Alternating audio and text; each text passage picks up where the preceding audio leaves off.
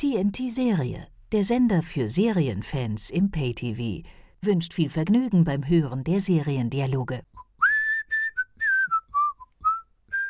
Seriendialoge. Ein DVDL-Podcast von Ulrike Klode. Herzlich willkommen zum DWDL-Podcast Seriendialoge. Ich bin Ulrike Klode und für mich ist die Gesprächssituation hier gerade noch ein bisschen ungewohnt. Das ist nämlich erst die zweite Folge mit neuen Mikros, die Teil eines Headsets sind. Und das ist irgendwie seltsamer, als ich gedacht hätte. Egal.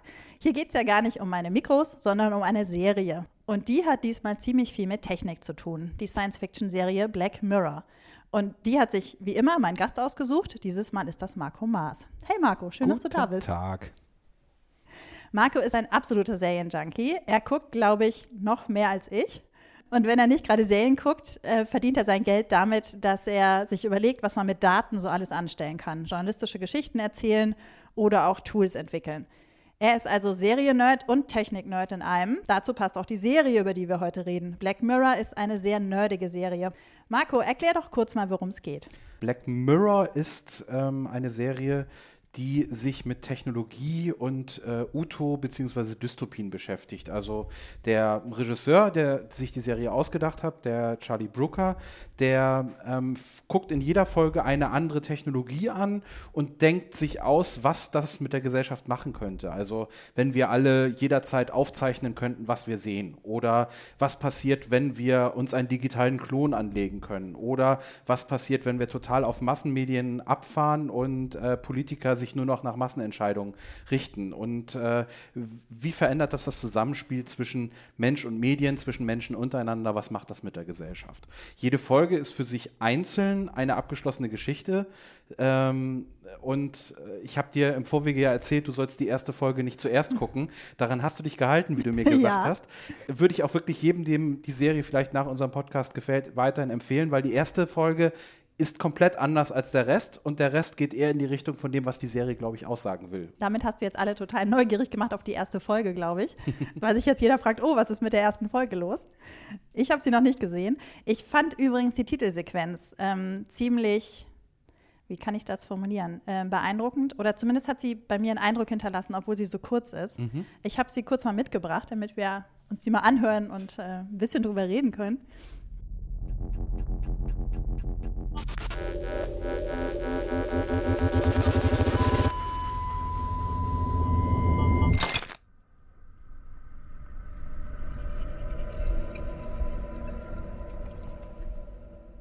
Kurz für euch, liebe Hörer, zur Erklärung. Ihr könnt es ja nicht sehen. Dieses Knacken soll ein Bildschirm sein, der kaputt geht. Ähm, und Ja, rundherum oder ein diese. Spiegel halt eher, ne? Oder Der, der Mirror.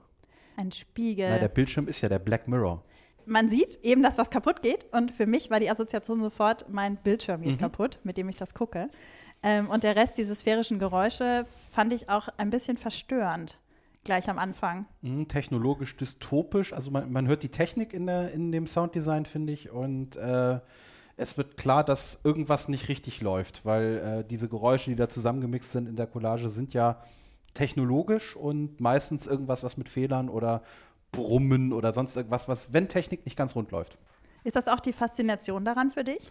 Ähm, ich finde, so in, in meiner beruflichen äh, Position denke ich ja immer viel darüber nach, was wir alles noch neu machen können mit Technik, wie wir die Technik benutzen können, um unsere Welt schöner zu machen.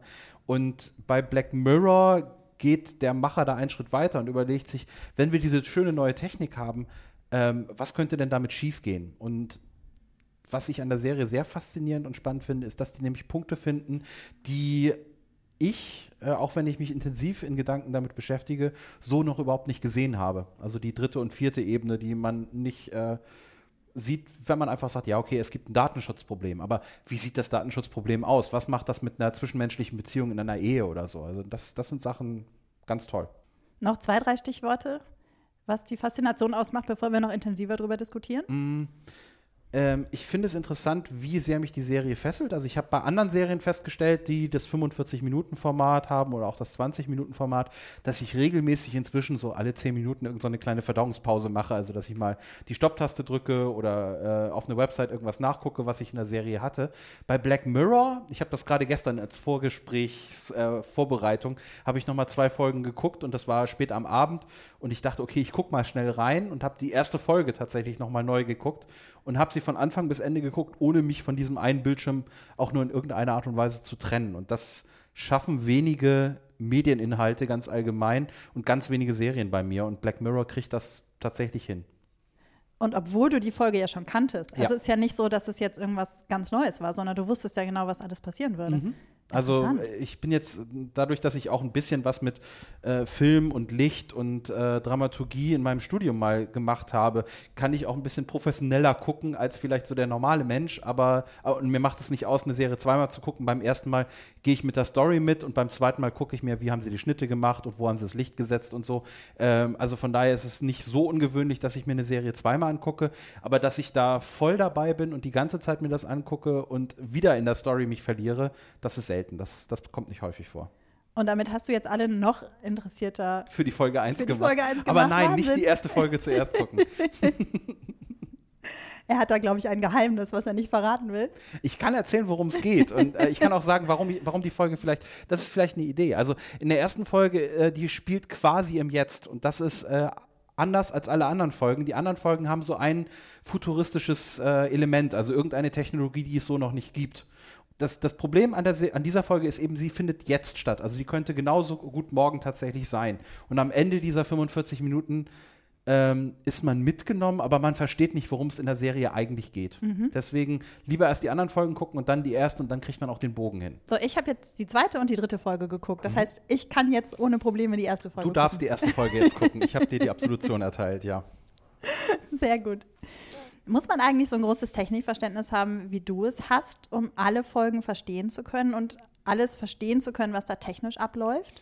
Ich, ich würde behaupten, nein. Also da können, könnten wir ja beide auch mal drüber reden. Also äh, wenn du jetzt sagst, du hast weniger technisch Verständnis als ich, ähm, glaubst du, dass du über die beiden Folgen ähm, die Technikfolgen, die sich daraus ergeben, verstanden hast? Also was so die Gefahren sind und wo wir jetzt schon die ersten Wege sehen, wo es in diese Richtung dieser Dystopie geht, ähm, dass das ein Problem sein könnte. Wenn ja, dann glaube ich, braucht man nicht das tiefere Verständnis. Ähm, es gibt ja die eine Folge, die hast du gesehen, da geht es darum, eben, dass ein, jeder Mensch auf der Welt äh, prinzipiell alles speichern kann und wieder abrufen kann und auch seinen Freunden zeigen kann, was er durch seine eigenen Augen sieht. Und ähm, das macht spannende Dinge mit unserer Privatsphäre. Also ein Punkt, den ich jetzt gestern beim Nachgucken nochmal spannend fand, den hatte ich wieder vergessen, bei der Flugkontrolle, dass der Sicherheitsbeamte den Fahrgast äh, dann bittet, bitte zeigen Sie mir mal Ihre letzten 24 Stunden, bevor man da durchgehen kann. Ähm, würden wir mal annehmen, dass diese Technologie so wirklich zum Einsatz kommt, hat das natürlich unfassbare Implikationen auf unser Privatleben. Und daraus ergibt sich dann auch diese Partyszene, die danach kommt, dass die Leute dann abends bei der Party sind und fragen, na, wie lief dein Vorstellungsgespräch? Spiel's doch mal ab. Und äh, das ist natürlich irgendwie ein sehr, sehr privates äh, Erlebnis, was ich normalerweise überhaupt nicht teilen würde. Oder dass ich bei dem Babysitter, der auf mein Kind aufpasst, wenn ich den verabschiedet habe, mir nochmal das Gedächtnis des Kindes angucke in der Zeit. Das sind alles so Privacy-Themen, die liegen auf der Straße, die kommen demnächst auf uns zu. Und ich glaube, wenn ich jetzt ein bisschen Software-Architekturverständnis mitbringe, kann ich sagen, ja, scheiße, darüber haben wir noch nicht nachgedacht. Das sind alles Punkte, die könnten auf uns zukommen, aber sie sind nicht da. Aber ich glaube, jeder kann sie nachvollziehen und jeder kann sie besser verstehen, wenn er diese Serie geguckt hat. Das heißt, diese beiden Folgen, ähm, in der anderen geht es ja um, oh, ist schwer zu erklären. In der Ja, anderen um, geht es um, um, die Medienwelt und um äh, sowas wie Deutschland sucht den Superstar, Castingshow allgemein und aber auch ähm, die Aufgabe von Arbeit, die wirklich einen echten Sinn hat, so ein bisschen. Also diese Leute sitzen da sprichwörtlich eigentlich immer auf einem Trimmdichrad und erzeugen durch ihre Bewegung irgendein Guthaben, mit dem sie sich Dinge kaufen können in einer virtuellen Welt, obwohl sie selbst analog existieren. Das war echt gut zusammengefasst. Ich hätte es ganz anders formuliert. Ich habe äh, wirklich jetzt gerade überlegt, wie kann man das auf einen Punkt bringen. Ich dachte übrigens auch, dass die damit irgendwas machen, also indem die da auf dem Fahrrad sitzen, nicht nur sich selbst Punkte erspielen in dem Fall, sondern auch Strom erzeugen oder sowas. Ach so, nee, Ähm, also für mich war das eine Metapher, äh, dass du in einer immer übertechnologisierten Welt, also wo die Zahnpasta, Hamsterrad quasi. Mhm. Hamsterrad, äh, du, du kommst nicht raus und eigentlich, äh, ich meine, das ist ja das, was wir jetzt gerade mit dem Thema Roboter und äh, so in der Gesellschaft sehen, dass wir jetzt sagen, wir haben nicht mehr die Arbeit für die Menschen. Das heißt, irgendein System muss geschaffen werden, damit ich die Leute nicht zur Rebellion bringe, weil sie ansonsten ja den ganzen Tag nur rumvegetieren. Und dann setze ich sie halt auf ein Trimmdichrad äh, und versuche irgendwie künstlich irgendwelche Stände oder Schichten einzuziehen. Also da gibt es den Müllmann, der die Unterschicht hat, den Radfahrer, der schon ein bisschen höher ist, aber trotzdem strebt jeder nach oben und möchte den amerikanischen Traum leben und über die Castingshow die echte Freiheit kriegen, die er vorher nicht hatte. Und äh, das ist für mich so ein bisschen Sinnbild einer technologisch immer fortschreitenderen Gesellschaft, wo die Arbeit nichts mehr damit zu tun hat, dass ich jetzt irgendwas pflanze und ein paar Wochen später kriege ich meinen Apfel davon oder ne? also das, das fehlt ja komplett. Das merkst du da auch. Der, der Apfel, den sich der Protagonist an Ja. der einen Stelle holt, ist eingepackt äh, und ähm, äh, versinnbildlicht auf der Displayfläche. Also ich sehe nicht den Apfel in der Auslage, sondern ein Pixelabbild und kriege dann das Ding. Passt ja zu dieser, zu dieser Geschichte, dass Whole Foods in den USA jetzt angefangen hat, Orangen Ja. zu schälen und dann in Plastikfolie anzubieten. Ja, oder der frisch gepresste presste O-Saft, den du dir beim äh, Edeka oder sonst dann irgendwo für, für den achtfachen Preis von äh, den, der Menge an Orangen da dann irgendwie kaufen kannst. Ja. Hm? Ja, das fand ich auch äh, sehr überraschend, ähm, gerade bei der Folge, über die wir eben schon zuerst geredet haben, nämlich die, ähm, wo der wo das Gedächtnis komplett gespeichert wird. Alles das, was ich gesehen habe, kann man auch später wieder abrufen. Ähm, da ist die Welt quasi, also nein, andersrum. Da ist die Technik zwar total weit entfernt von dem, was bisher schon möglich ist in unserer Gegenwart, aber die Welt an sich sieht aus wie in unserer Gegenwart. Naja, das ist ja auch eine These, die äh, von Zukunftsforschern gesagt wird, dass Technologie verschwinden wird. Also die Technik ist äh, überall da, aber du nimmst sie nicht mehr wahr. Also ich brauche keinen Computer mehr mit einem Display und einer Tastatur, wenn mein Tisch die Tastatur werden kann und auch das Display. Und das siehst du in dieser Folge sehr, sehr gut umgesetzt. Also das, äh, ähm, ja, mit fortschreitender Technologisierung kriegst du immer weniger mit. Also ähm, was weiß ich, die streiten sich im Wohnzimmer und die Fläche, über, über die sie, also die gucken durch eine Glasfläche und plötzlich benutzen sie die ähm, als Streitprojektionsfläche, wo sie dann irgendwie sagen, der eine sagt, du hast das gesagt, nein, habe ich nicht. Und dann sagt der eine, hier komm, da ist die, die, das Videospiel. Und äh, also, dass wirklich Dinge der Umgebung genutzt werden, Internet der Dinge, Technologie genutzt wird, um eben äh, Konflikte auszutragen.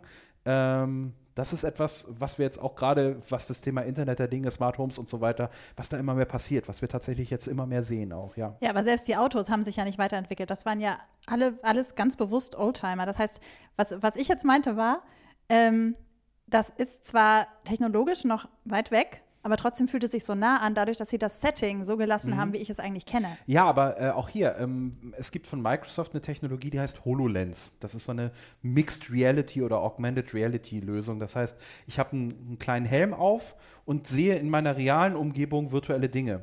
Das heißt, äh, bei dem Auto kannst du das auch sehen. Äh, da sagt das Auto irgendwann, sie sollten jetzt nicht fahren und äh, äh, sagt jetzt irgendwie, wo du den Schlüssel, da gibt es am Anfang diesen einen schönen Pfeil, der gezeigt wird, wie rum du den Schlüssel drehen musst, damit der Wagen startet.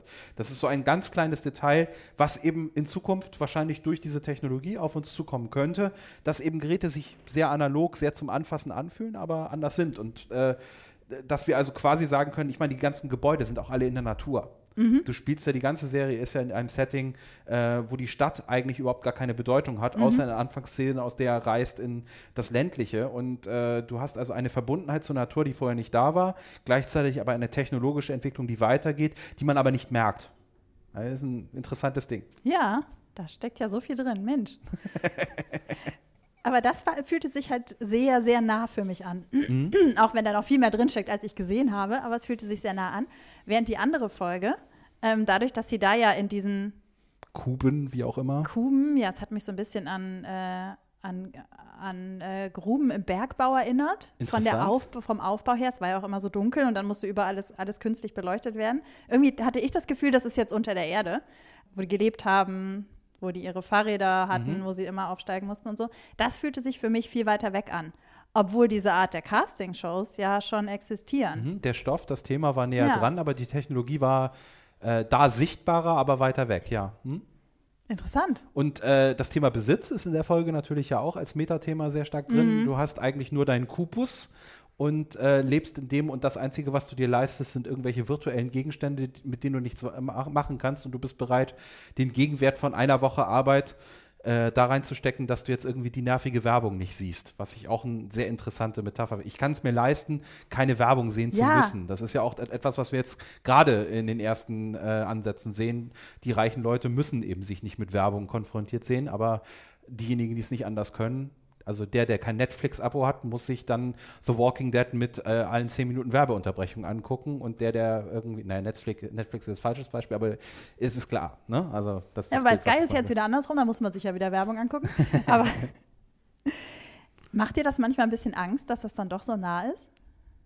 es macht mir mehr Angst, dass viele Leute sich nicht drüber klar sind, wie nah das ist. Und äh, ich glaube, an, in ganz vielen Firmen, in ganz vielen ähm, Hochschulen und so sind die Leute sich sehr, sehr klar darüber, was so nächste Visionen sein können und in welche Richtung das Ganze geht. Aber so der normale Mensch, wie man ihn so schön nennt, äh, kriegt das noch gar nicht so mit. Und ich glaube, dass Technologie, gerade wie sie jetzt so distribuiert wird in der Welt, an etlichen Stellen einfach sehr disruptiv auch haben wird. Das heißt, was weiß ich, ich habe jetzt gerade das Beispiel, IKEA fängt jetzt an, intelligente Glühbirnen zu verkaufen. Die haben sonst irgendwelche Nerds gekauft, die kosteten 50 Euro. Bei IKEA gibt es dieselben jetzt für 15 Euro, glaube ich. Das heißt, wenn sich das einmal in fünf Jahren so weit äh, vom Preis angepasst hat, dass es eigentlich egal ist, ob ich die ne- alte Lampe kaufe oder die neue, habe ich ratzfatz innerhalb von fünf Jahren eine Gesellschaft technologisch so umgewälzt und dann ist die neue Technik da. Und jetzt ist eigentlich der Punkt, wo wir die ganzen technischen Fragen stellen müssten, also die auch in dieser Frage, in dieser Serie gestellt werden. Jetzt ist der Punkt, wo wir uns darauf als Gesellschaft einigen müssen, was ist denn akzeptabel an Werbung, an Monetarisierungsmodellen, an Privatsphäre und so weiter. Aber das wird nicht gemacht, weil es einfach von weiten Teilen der Bevölkerung einfach als noch extrem weit weg angesehen wird. Aber das ganze Zeug kommt sehr viel schneller auf uns zu, als wir denken.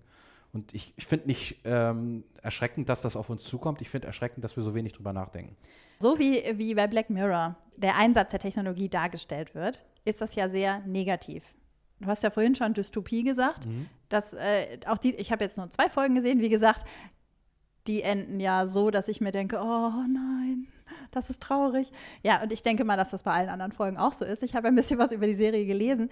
Macht dir das Angst, dass das solche Dystopien sind? Und Ähm. glaubst du, dass das so enden wird? Oder denkst du, nein, wir müssen uns so Gedanken machen und dann wird es nicht so enden? Es muss nicht alles negativ ausgehen. Ähm, also zweiter Teil ist, denke ich mal, der, den ich als äh, Zukunftsoptimist äh, hier verfechten werde. Also ich glaube, dass die Technologie, egal wie sie kommt, erstmal wertfrei ist und damit äh, kann sie in beide Richtungen genutzt werden. Und ich glaube, ähm, wenn wir es geschickt anstellen und die warnenden Finger, die mahnenden Stimmen jetzt richtig hören, kann das eine ziemlich geile Zukunft werden. Und da denke ich mal, bewegen wir uns möglicherweise hin, wenn wir jetzt mal anfangen, die richtigen Fragen zu stellen und alle Black Mirror zu gucken. Ja, wir sind ja auf dem richtigen Weg Mhm. dahin. Also bisher war Black Mirror ja in Deutschland eher so ein, eine Nischenserie, also absolute Nische. Ne? Eine britische Produktion von Channel 4, ähm, ist schon zwei, drei Jahre alt eigentlich äh, und dazu lief sie in Deutschland nur im Pay-TV. So. Ich wusste Ne? gar nicht, Wird dass es ja überhaupt gar in nicht. Deutschland lief. Ja. Bei RTL Crime. Oh Gott. Ähm, und jetzt hat Netflix aber im vergangenen Herbst Mhm. angekündigt, dass sie die dritte Staffel produzieren wollen.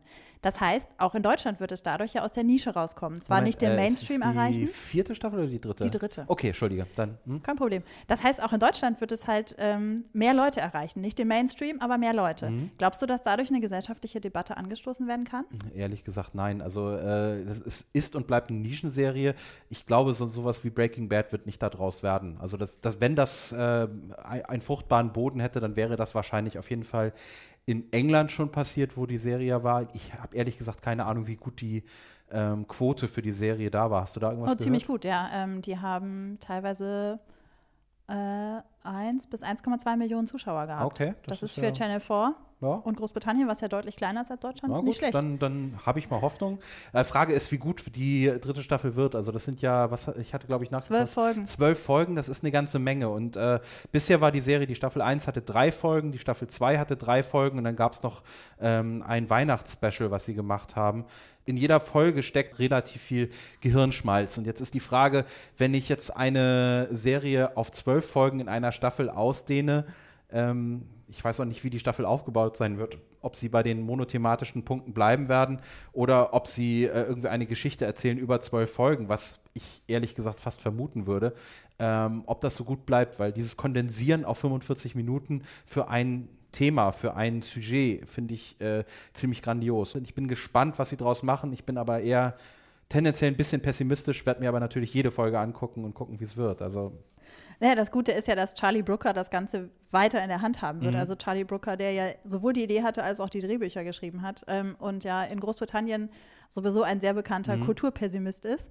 Also so optimistisch wird das nicht werden, glaube ich. Wenn du eine andere Serie nimmst wie Humans, äh, egal ob du jetzt das Original aus Dänemark, Schweden, was war's? Äh, Schweden. Schweden oder das Remake aus den USA nimmt, die ich beide okay finde, ähm, die behandeln dann eine Zukunftsvision und treten die dann in zwölf Folgen breit oder in 24 oder 36. Ich tauche in das eine Universum ein. Ähm, die Frage ist, ob sie das rüber gerettet kriegen, dass ich eben mich jedes Mal wieder in einer neuen Folge auf ein neues Universum einlasse und äh, die Regeln neu lerne und definiere. Und das ist das, was den Reiz von Black Mirror erzeugt, finde ich, also zu einem großen Teil. Ich glaube, jede einzelne Serienfolge von den ersten Staffeln könnte auch im Rahmen einer ganzen Staffel funktionieren. Und so würde sich das für mich auch erklären, dass du als US-Unternehmen sagst, Mensch, komm, lass uns mal Black Mirror produzieren. Und in der ersten Staffel nehmen wir Dystopie 1, in der zweiten Dystopie 3, sodass wir zwölf Staffeln produzieren können, wenn alles gut läuft. Man muss abwarten, was draus wird. Ja, ja klar. Äh, Du hast ja schon gesagt, die einzelnen Folgen haben eigentlich keinen Zusammenhang. Ne? Es sind immer neue Charaktere, neue Geschichten, neue Szenarien. Das heißt, das typisch Serielle fehlt.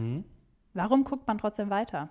Ähm, wenn man einmal verstanden hat, dass eben in jeder Folge ein neuer Aspekt behandelt wird und wie dieser Aspekt behandelt wird. Also ähm, ich glaube, die, die Brooker-Guckweise auf einen Sachverhalt ist irgendwie ähnlich. Also ich führe eine Technologie ein, zeige Vorzüge, vielleicht kleine Nachteile und dann mache ich ähnlich wie in einem Theaterstück, kann man ja schön sehen, dass es da verschiedene Kapitel in den jeder einzelnen Folge gibt, wo ich so dem klassischen griechischen Drama folgend dann äh, erstmal eine Erhöhung, dann eine Vertiefung und so weiter sehe. Ähm, diese Art und Weise mit dem Stoff umzugehen, ist, äh, glaube ich, eine, die sehr viele Leute fesseln kann. Und dann guckt man weiter. Ja. Also ich habe von der Serie erfahren und da gab es die erste Staffel schon komplett. Und ich hatte die erste Folge gesehen und war, wie gesagt, verstört. Also nicht die erste Folge als erstes gucken. Und, Falls wir äh, das noch nicht erwähnt haben sollten. ähm, und dann habe ich aber gleich die zweite geguckt und es war dann irgendwie nachts um zwei. Und dann konnte ich aber nicht mehr davon lassen, auch noch die dritte Folge zu gucken, obwohl ich am nächsten Tag irgendwie um acht den ersten Termin hatte. Und das setzt dich fort. Und das ist eine der wenigen Serien, wo ich mir tatsächlich auch in den Kalender eintrage, wann ähm, die nächste Folge mal irgendwie veröffentlicht wird und versuche da auch irgendwie auf Stand zu bleiben, was wie passiert. Gutes Stichwort. Ha, als wäre es geplant. Nee, war es aber gar nicht. Es ist ja gar nicht so einfach, den Überblick zu behalten, wenn man so viele Serien guckt. Ähm, ich habe eine Listen-App, in der ich mehrere Serienlisten drin habe, bin damit nicht so richtig glücklich. Ähm, wie machst du das? Ich habe ein Tool, äh, da gibt es wahrscheinlich auch 27 verschiedene, aber ich habe eine Website, die heißt Zeitreel, also Real mit R-E-E-L, ähm, wo eigentlich alle großen Serien dieser Welt drin gelistet sind, einige nicht, also gerade europäische und deutsche findet man da nicht. Ähm, alle anderen sind dort mit Verlinkung auf ein ausführliches Profil, teilweise glaube ich sogar auf einzelne Episoden drin. Es gibt auch so ein Social Network drumherum, was ich nicht benutze. Wofür ich das eigentlich nur nutze, ist, um mir Hinweise geben zu lassen, welche Serie ähm, veröffentlicht an welchem Wochentag auf welchem Sender gerade eine neue Folge. Und äh, da bekomme ich dann morgens in meine E-Mail einfach eine Tageszusammenfassung. Gestern sind folgende Serien gelaufen oder morgen laufen folgende. Und äh, ähm, wenn ich auf der Seite da selbst dann bin, dann wird mir auch angezeigt, im Herbst kommt die neue Staffel von und die kann ich dann auch in meine demnächst zu, äh, gucken Liste packen. Und das ist so der Grund, weswegen ich bei einigen Serien dann möglicherweise auch ein bisschen schneller bin als, äh, bin als du, weil äh, mir dann gesagt wird, hier äh, nächstes Jahr sta startet Kolonie, war so der Fall, wo alle gesagt haben, das wird total gut und dann sehe ich den Trailer da und dann sage ich, okay, kommt auf meine Watchlist und habe dann am nächsten Tag, wenn die gelaufen ist, äh, die Info, die letzte Folge lief gerade. Erschreckenderweise kann man tatsächlich auch äh, genau nachvollziehen, wie viel Lebenszeit man in Serien reinsteckt, weil die natürlich auch die Laufzeit haben. Und ich habe gesehen, dass ich einen Serienkonsum von 24 Tagen im Jahr ungefähr hatte in der letzten Zeit, seit ich bei diesem Service bin. Das heißt, er addiert die Serien, von denen er denkt, dass man sie geguckt hat? Nee, ich kann Oder- anklicken. Also ich kann, Ach, du klickst das an dann. Genau, also Ah. ich äh, gehe ab und zu mal durch und sage, okay, äh, bei der Serie habe ich die ersten zwölf Folgen gesehen, Mhm. da habe ich nur den Piloten gesehen und so, damit ich vielleicht auch nachher mal gucken kann, welche Serien habe ich abgebrochen, weil das gibt es ja auch. Ja, das ist gut. Und äh, wenn ich dann, was weiß ich jetzt so, How I Met Your Mother ist bei dir häufiger Thema, wenn man da einfach mal guckt, wie viel Laufzeit bei How I Met Your Mother gesamt so rumkommt, das ist schon recht erschreckend in der Summe. Ach, ich glaube, ich will das gar nicht wissen. es gab auch mal, ich glaube, das ist zwei Jahre her, ähm, so ein Tool, wo man das selber eintragen konnte. So eine Website, das ist, äh, die das dann einfach ausgerechnet hat. Ähm, da habe ich dann irgendwann aufgehört. Ja, aber da läuft es eben so einfach mit und du kannst es auf, deiner, auf deinem Profil sehen. Du kriegst dann auch diese Blödsinns-Badges, äh, äh, Power Cooker oder Turbo Cooker und so weiter. Und äh, möchte ich auch alles gar nicht äh, Irgendwann hat ganz man genau so eine. Platin-Website dann nur noch. Mhm. Wir haben ja jetzt gerade schon ganz viel darüber geredet, dass äh, Black Mirror sehr pessimistisch ist. Mhm. Ähm, könntest du dir vorstellen, dass so eine Serie funktioniert, wenn sie, wenn die Technikfolgen nicht so negativ wären? Oh, also eine Star Trek-Version von Black Mirror so ein bisschen. Äh, ich weiß nicht, ob Star Trek dann unbedingt, weil also Naja, wenn du auch ist ja- einzelne Szenarien hast, meine ich jetzt. Star Trek ist ja eine große Geschichte. ja gut, aber die, die Idee hängt. hinter Star Trek ist ja, wir glauben an Technik und die Technik wird äh, die Welt befrieden. Ach so, und, meinst du das? Ja, äh, okay. Und wir schaffen es, dass äh, die Zivilisation andere Zivilisationen trifft und wir im Großen und Ganzen ja eigentlich ein friedlicher Verein sind und nur von außen irgendwelche äh, Gefahren kommen und manchmal von innen. Aber Ja. eigentlich ist es ja, wir glauben an Technologie und die Technologie befriedet die Welt, löst alle Probleme. Ähm, das hieß übertragen auf Black Mirror, ähm, die Kontaktlinse kommt und ich mache ein positives Szenario, weil irgendein Konflikt kommt und damit wird ein Verbrechen gelöst oder so. Zum Beispiel. Äh, ich glaube, dann wären wir bei sowas Schlechtem wie Minority Report als Serie. Da, da geht es ja in diese Richtung. Und dieses, Ja, wobei, das ist ja auch negativ. Minority äh, nee, ich meine die Report, ne? Serie Minority Ach so, Report. ach, die Serie, ach, die habe ich gar nicht gesehen. Ist die positiv? Äh, na, die Technologie ist sehr positiv im Einsatz. Ah, also du hast okay. halt äh, den ähm, Helden, der äh, Verbrechen löst und eben äh, bei Minor- Minority Report hast du die drei Leute im Becken Mhm. und in der Serie geht es darum, dass die drei äh, in Rente geschickt wurden und der eine von denen jetzt irgendwie wieder äh, reaktiviert wird, aber ohne die beiden anderen nur Teile der Vision machen Ach kann, weil so. sie drei Und zusammenarbeiten. das ist die Spannung, die sie dann hat dadurch. Ja, okay, ja, okay. Mhm. aber äh, und äh, insgesamt ist die Technologie, die dort eingesetzt wird, eben insgesamt sehr positiv und der Konflikt geht eher darüber, um diese Geschichte und das, das ist einfach sehr flach. Und ich glaube, Black Mirror würde ohne den, den pessimistischen Technologie äh, Visionstrip einfach wie eine 0815 Science-Fiction-Serie, wo ein schlechter Writers Room sitzt, der einfach nur sagt, okay, wir müssen jetzt 50 Folgen vollkriegen, was machen wir denn?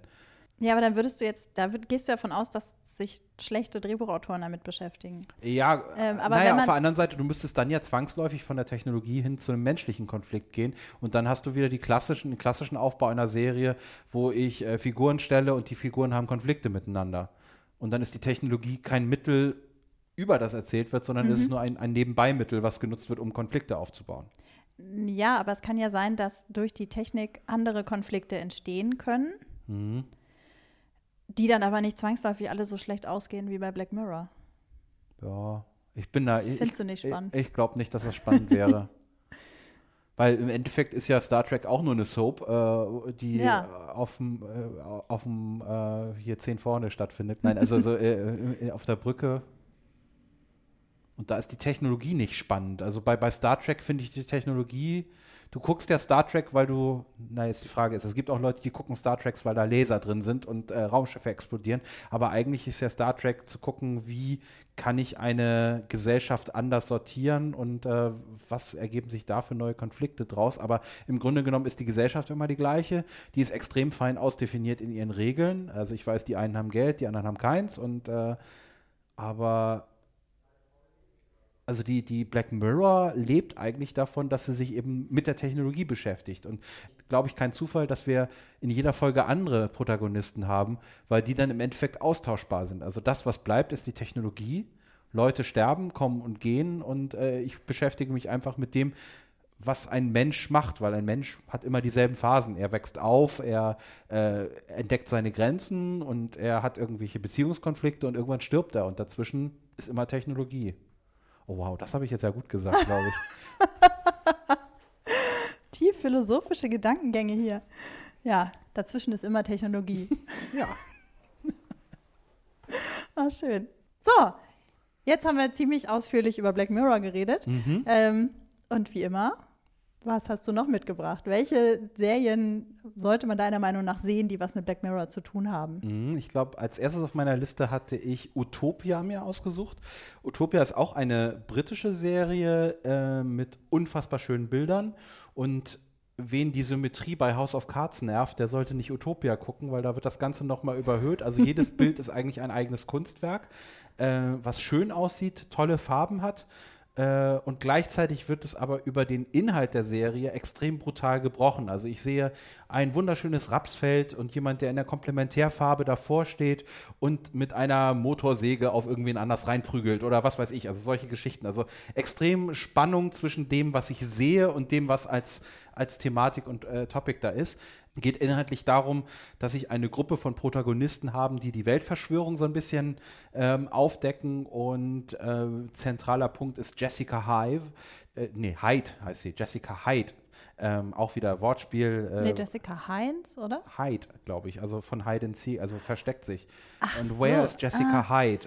Ah, ähm, es ist so ein okay. bisschen auch das Wortspiel da drin, also da steckt auch relativ viel Ja. Meta drin, wenn man das guckt. Man kann es vordergründig gucken und sieht einfach eine ziemlich brutale Serie, wobei ich finde, dass die Brutalität und die Gewalt, die in der Serie angewendet wird, ähm, bewusst keinen Zweck hat manchmal. Also es wird einfach teilweise brutal. Ja, es wird ja am Anfang direkt deutlich. Ja, genau. Also es wird da gemordet, gemetzelt, äh, ohne dass man den tieferen Sinn ent entdeckt.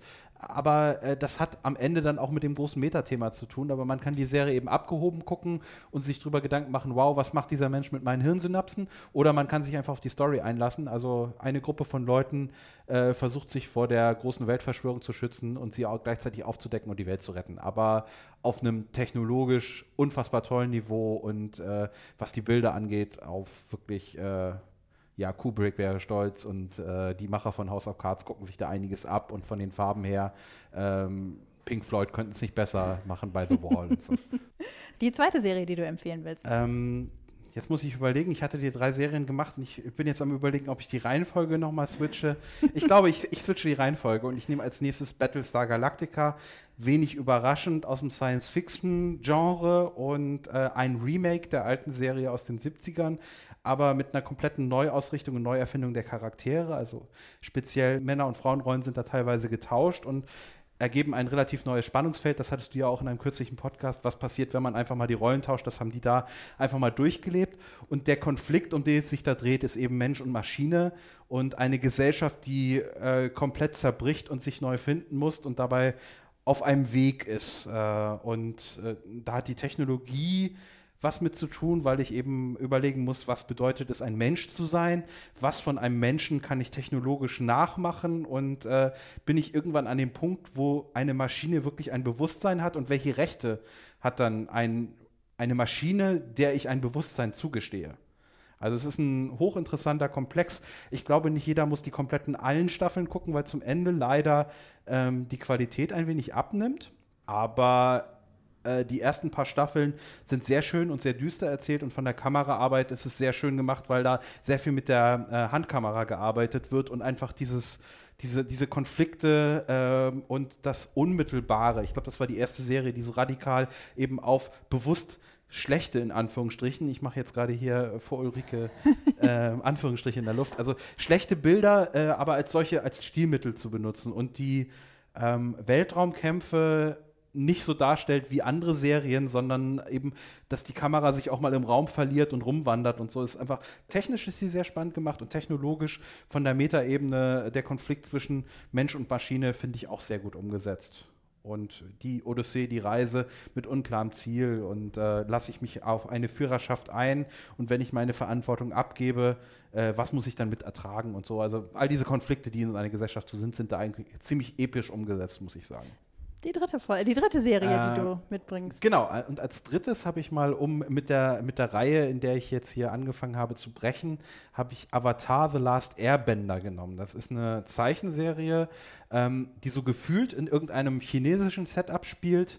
Also wir leben in einer etwas ähm, fiktiven Welt, in der wir die Elemente haben, also Feuer, Wasser, Eis, äh, Feuer, Wasser, äh, Erde und Luft. Sind so die, die vier Elemente und äh, es gibt so, so eine Art Kung-Fu-Meister, die jeweils eine Disziplin können. Also es gibt Leute, die können eben mit der Erde arbeiten. Wenn sie ihre Kung-Fu-Bewegung machen, äh, bewegen sie die Erde nach oben und können ihren Gegner damit wegstoßen oder eben äh, Bergbau machen, indem sie einfach äh, so arbeiten. Äh, und dann gibt es dann die Leute, die mit Feuer umgehen können und irgendwas schmieden können. Die Leute, die äh, mit der Luft arbeiten können und irgendwas machen. Und du hast eine Erde, die eigentlich im Gleichgewicht ist und jetzt hat aber die Macht Feuer fast alle aus dem Element Luft äh, getötet. Und es gibt nur noch einen, den letzten Airbender, der aber noch gar nicht die Technologie oder die, die Technik beherrscht, äh, wie er mit, eben, mit dem Element Luft wirklich sauber umgeht. Und wir haben ja so eine bisschen Coming-of-Age-Geschichte. Also in jeder Staffel wird ein Element mehr gemeistert und am Ende gipfelt das dann in dem Konflikt. Äh, der Antagonist, der aus dem Feuerland kommt, trifft auf den Airbender, der aber gleichzeitig immer philosophisch gebildeter wird und merkt, dass der Kampf vielleicht gar nicht der richtige äh, Konflikt ist, den er führen muss, sondern er muss versuchen, irgendwie anders zu arbeiten. Und du hast da sehr viele traditionelle chinesische Konzepte von wegen äh, dem äh, Tao oder dem Yin und Yang-Prinzip hast du da drin. Ähm, und was sehr schön ist, dass es eben bei den ähm, Erdleuten auch die Verbindung zum Metall gibt und damit zur Technologie. Also die sind ähm, welche von den ersten, die mit Technologie wirklich ernsthaft umgehen. Und da hat man wieder diesen schönen Konflikt zwischen traditionellen Elementen, jemand, der irgendwie sein klassisches Kung-Fu macht, der dann aber in die Großstadt kommt, die sich so anfühlt, wo es dann Autos gibt und so weiter, wo ich also Tradition und Moderne als Konflikt habe und sich eine Gesellschaft wieder darauf einigen muss. Und das ist so für mich so ein bisschen die Brücke, die ich da schlagen kann. Ist eigentlich eine Kinderserie in den USA produziert, wirkt aber sehr asiatisch, also von dem ganzen ähm, Gezeichneten, ist aber wirklich sehr faszinierend zu gucken und ich habe die, glaube ich, äh, ich habe davon auch sehr spät gehört und ich habe die, glaube ich, in zwei Wochen durchgeguckt und es gibt davon bestimmt 40 Folgen oder so, also immer mal nebenbei und immer 20 Minutenweise. Eine Kinderserie, das ist jetzt das erste Mal, dass hier eine Kinderserie empfohlen wurde. Kannst mal sehen. Faszinierend. Sollte ich doch mal schon das Schaf besprechen mit irgendjemandem? ja. Das ist gerade die Serie, die meine Tochter liebt, aber pst, ist die einzige, die oh, sie kennt. Das Avatar kannst du dir wirklich mal geben. Also das ist, ich finde es wirklich, also ähm, also ich glaube, gerade für Kinder aufbereitet kommt da sehr viel, wie man mit Konflikten umgeht und dass man auch als Schwächerer eigentlich stärker sein kann und wie man anders arbeiten kann äh, und sich nicht wehren muss und so. Das ist ein sehr gutes Weltbild, was dabei vermittelt wird. Das werde ich mir jetzt auf noch eine Liste schreiben. Dann, wenn sie etwas Nein, älter äh, ist, sie ist erst vier. Ja, ja aber du kannst ja gucken lassen. Also das, das musst du ja nicht selbst gucken. Nein, ich meine nur, dass, dass ich eine Liste habe von Serien, die meine Tochter ab sechs gucken kann. Das ist so. gut. Ne? Ja. Das, äh Dann kannst du noch hier äh, irgendwann mal so zum Totlachen, kannst du Knight Rider dazu nehmen. Da habe ich nämlich auch kurz drüber nachgedacht, ob ich die zumindest mal erwähne und das mache ich jetzt mal, weil es da ja auch um Technologie und. Aber nein, die ist nicht ernst gemeint, die Empfehlung. Das ist ja super. Du hast sie jetzt untergebracht. Toll. Das war quasi der Podcast-Bomb. Ja, genau. So ein Fotobombing. So, für alle, die jetzt mit Black Mirror loslegen wollen. Marco empfiehlt eine besondere Cook-Reihenfolge der Episoden und äh, diese Cook-Reihenfolge werde ich natürlich auf die Podcast-Seite mitpacken. Dazu noch eine kleine Ergänzung. Ich habe nochmal nachgedacht, nachdem ich die gemacht habe. Die Reihenfolge, die ich da gemacht habe, ist so ein bisschen qualitativ absteigend. Also, oder die Reihenfolge, wo ich sage, die stärkste Folge ist die erste, dann kommt die zweite, dann kommt die dritte. Und vielleicht will man das ja gar nicht unbedingt, dass man schlechter in Anführungsstrichen wird. Also vielleicht äh, sollte man nur sich bei den ersten zwei Folgen an das halten, was ich gesagt habe und danach kann man wieder gucken, wie man dann gerne möchte oder auch in der Reihenfolge und so. Wie war das nochmal mit Folge 1? Äh, die sollte man nicht am Anfang gucken. Falls wir es noch nicht erwähnt haben sollten in diesem Podcast. Also ich werde äh, diese eine Reihenfolge draufschreiben und diese andere dann auch noch mit dazu, damit die Leute sich einfach aussuchen können, was sie machen wollen. Mhm. Ich glaube ja, dass ähm, man bei der Serie sowieso, wenn man zwei und drei gesehen hat, alles gucken will. Zumindest geht es mir so. Sehr gut. Ähm, Mission accomplished, ja. sozusagen. Achso, und auf der Podcast-Seite findet ihr natürlich auch noch die Liste der anderen Serien, die wir hier angesprochen haben. Und ich werde natürlich auch Knight Rider dazu setzen und schon das Schaf. Vielen Dank, Marco. Das war wirklich sehr spannend und richtig schön nötig. Das Dankeschön. hat mir großen Spaß gemacht. Mir auch. Wir hören uns nächste Woche Freitag wieder. Bis dahin frohes Gucken. Seriendialoge. Ein DVDL-Podcast von Ulrike Klode. Redaktion und Produktion Ulrike Klode. Sounddesign Joachim Budde.